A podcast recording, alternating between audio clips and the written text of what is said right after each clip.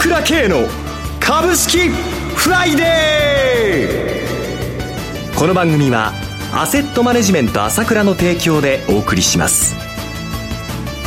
皆さんおはようございます。アシスタントの浜田節子です。朝倉慶の株式フライデー。今日も張り切ってまいりましょう。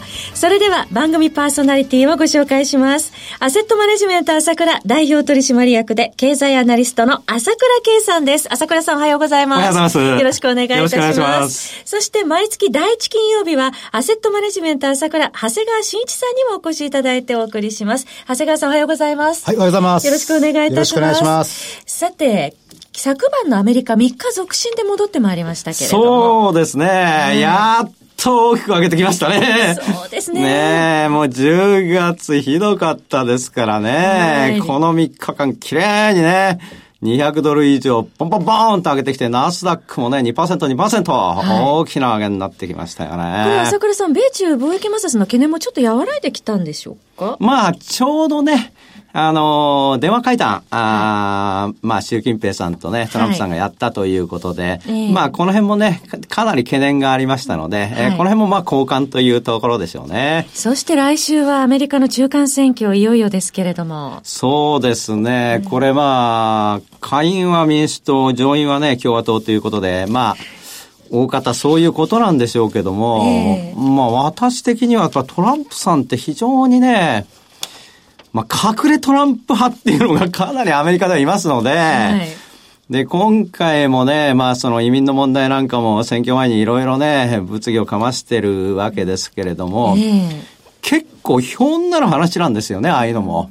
やっぱり移民反対っていうのがありますから、はい、そういう意味では、この蓋開けたら結構会員もっていうこともあり得るんではないかなと、まあ私的には思ってるんですけれども、えーまあ、いずれにしても、この11月6日、中間選挙終わった後、ガラッと、うん、さらに相場が変わるという可能性も残してますよね。中間選挙の結果次第ではさらなる上昇もそう、もちろん、その、その結果次第ではね、はい。そして、えー、中間選挙の後、国内では11月 S q が控えてますけれどそうですね。ですから、今回は S q にかけて、ちょうど中間選挙後、1日2日なんですけども、この急騰ということは私はあり得るシナリオかなと思ってますね。需給はどうでしょうか、国内。そうですね。これ、先週お話ししたんですけれども、売られすぎだと。お話ししましたよね。経験則からも売られすぎえー、売られすぎなんですね。だからまあその反動っていうのが、まあやっぱりね、個人投資家にちょっと、ちょっと辛かっったと思うんですよ。この下げはね、投げたくなかったと思います。うん、わかります。わかるんだけども、信用の担保の問題、その他ありますから、はい、月曜のね、まで投げざるを得なかったと。まあ、残念なことではあるんですが、はい、相場的に言うとそれでスッキリしたというのが出てきてるので、こう上げやすくなってるというのがここに来て出てるわけですよね。はい、ただ、個人投資家がこういう形で至ってしまったということは、まあ今後のね、相場にまあ多少の影響というのは、これちょっとやむを得ないかなと、そういう感じには思ってますけどね。僕は整理されてきているそうですね。その点は、あありますからね。はいさて、朝倉さん、昨日発行されました朝倉レポート、米中冷戦の行方ですが、衝撃的な内容でしたね。そうですね。えー、ちょっとこれね、まあ衝撃的だったと思うんですけれども、まあこれ大丈夫っていうふうに まあこれ読むと思ってしまうかもしれませんけれども、まあ、はい、皆さんが一番気になる問題ですからね、この問題に関しては現状を、まあ、詳細に書いたということですね。革新的な変化を遂げてきている中国ですが、アメリカの絶対的地位を揺るがすほど大きな存在になってきているということでもありますしね、米中関係今後どのようになっていくのか、朝倉さんの分析と見解、ぜひ知りたいところです。そうですね、レポートではかなり激しく書きましたが、合わせてね、えー、この相場の見通し、えー、書いてますので、そちらもね、参考にしてもらいたいですよね。はい。もちろん大きなリスクというのは今までになく存在してきてるわけですけれども、引き続き時給関係はいい、景気はいいと、こういうことはあるわけですからね。はい、まあ年末に向けてね、面白くなっていくんじゃないですか？年末も今年もね、あと2ヶ月ですけれども、年末といえば今月17日は東京大手町で、24日は大阪梅田で朝倉経済セミナー開催されます。年内最後ということで、年末相場、そして2017年の展望などについてお話しされるそうですね。そうですよね。まあもちろんこの相場展望なんですけれども、はい、それから米中関係ですね。はいこれに関しては詳しくやっぱりこの現状をね、はい、プラスマイナスいろんな意味で話していきたいと思いますね。3時間半にわたってね、そのあたりも詳しくお話しいただけるということなんですが、また、長谷川さんのピックアップ銘柄もありますね。長谷川さんにはこれからこの後のコーナーでお話しいただくんですが、この安いところで注目したい銘柄、きっと話しきれないほどたくさん終わりなのではないでしょうか。そうですね。今日も気になる銘柄を用意してきましたけど、セミナーでは約30分間、たっぷり時間がありますので、より面白い銘柄をお伝えできると思うので、ぜひ聞きに来てください。とっても楽しみです。朝倉経済レポートのお申し込みは、朝倉系の情報発信者 ASK1 のホームページからお申し込みください。また、朝倉セミナーのお申し込みは、朝倉系の経済情報発信者 ASK1 のホームページ、フリーダイヤル0120-222-464、0120-222-464までお願いします。こちらはいずれも有料となります。それではお知らせを挟んで長谷川さんのコーナーをお届けします。鋭い分析力で注目を集める経済予測のプロ、朝倉慶。日々のマーケット情勢や株式情報、個別銘柄の解説を、朝倉本人が平日16時、メールでおよそ7分の音声を無料で配信中。株の判断に迷ったら、朝倉慶。詳しくは、アセットマネジメント朝倉のウェブサイトへ。本日の市況解説無料メールマガジンにご登録ください。アセットマネジメント朝倉は、証券取引、金銭有価証券の予託、貸付行為は行っておりません。また情報提供する金融商品のお取引では、相場変動などにより損失を生じる恐れがあります。取引説明書、契約締結前交付書面などを十分にお読みいただき、ご理解の上お取引ください。金融商品仲介業者登録、関東財務局長金中第605号。さて、ここからは、長谷川新一の株式金曜ダービーのコーナーです。一つお気をつけいただきたいのは、買い推奨するものではありません。長谷川さんの視点で注目される銘柄を挙げていただきます。投資の最終判断、ご自身でお願いします。長谷川さんどうぞよろしくお願いいたします。はい、よろしくお願いします。前回10月5日に取り上げていただいた銘柄、全部6銘柄ありましたけれども、ご紹介いただいた直後、えす、べて上昇いたしました。全勝となりました。えー、今回はどの銘柄からご紹介いただけますでしょうか？はい、えー、最初にご紹介するのはソニーです。はい、えー、東証一部上場コード番号6758、昨日の終値は147円高6287円でした。はい、えー、世界のソニーの復活です。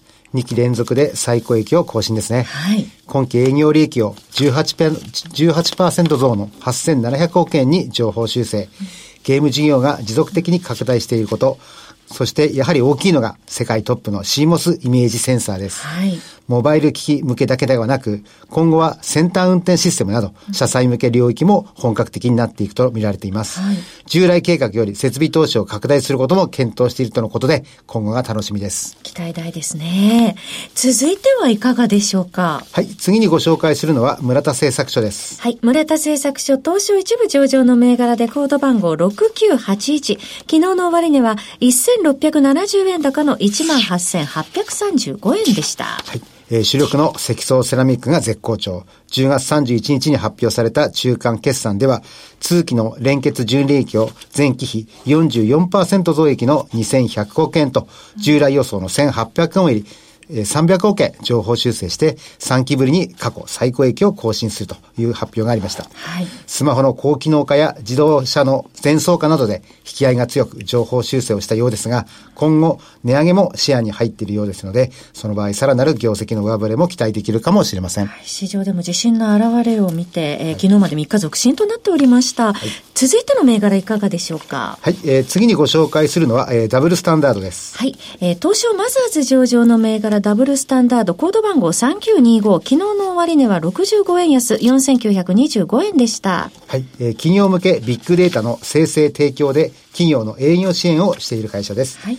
ビッグデータ関連と言われる企業の大半は、SNS や顧客データ、顧客からですね、得たデータを解析分析する程度で赤字の会社も多いんですけれども、えー、ここは自らデータを独自の手法で生成して提供することで他社との差別化を図って顧客満足につなげて継続率も高いようです。はい、競合が少ないため価格競争率にあの、陥ることはですね、あの、少ないんで、営業率も高い、えー、今期も、えー、大幅増収増益を見込んでいます。実際この第一四半決算では、売上が49.3%増収、営業利益が77.6%増益と好スタートを切っています。続いてはいかがですか？はい。次にご紹介するのはワークマンです。はい。ワークマンは、えー、東証ジャスタック上場の銘柄7564です。昨日の終値30円安7100等円でした。はい。えー、ご存知、産業服の専門チェーンですが、もちろん産業服で注目しているわけではありません。はい。ズバリ、アウトドア、プライベートブランド商品です。ええ、アウトドア用の、えー、フィールドコア、スポーツ用のファインドアウト、アメ用のイージスの3つのブランドで、2017年は30億円ぐらいの売り上げでしたが、えー、前期60億円、今期は120億円に達する見込みで、えー、推移しています。こうしたプライベートブランドを中心とした新業態、ワークマンプラスを今後の出店の目玉に据えます。1号店の初日はレジ待ち30分、うん、通常の開店セールの3倍の売り上げ。しかも45%は女性客と、えー、いうことでですね、しかも半分近く初めての来店客だったということですね。はい、こういった店舗をどんどん出していくということで、しかも日経トレンディの2019年ヒット予想ランキングではなんと1位でした。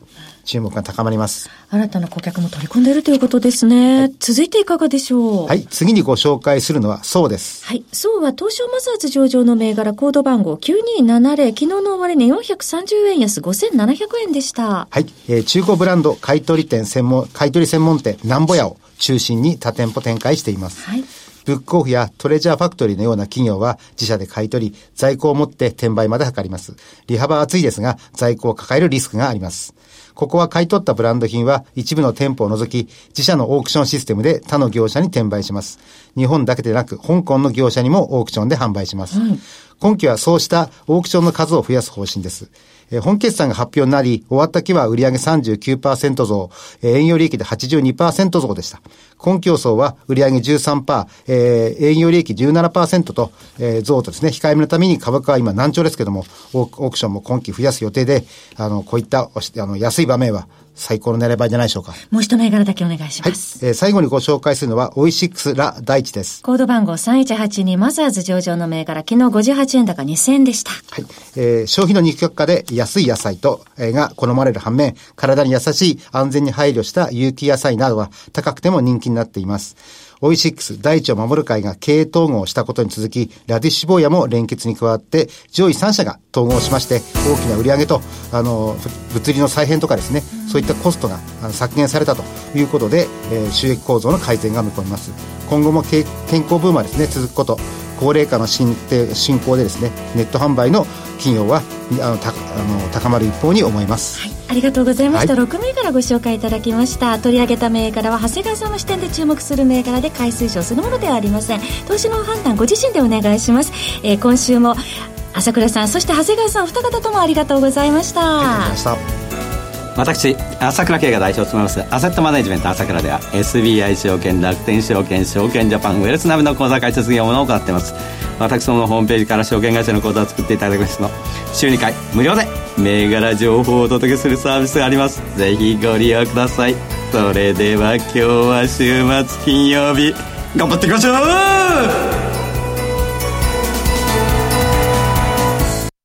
この番組はアセットマネジメント朝倉の提供でお送りしました。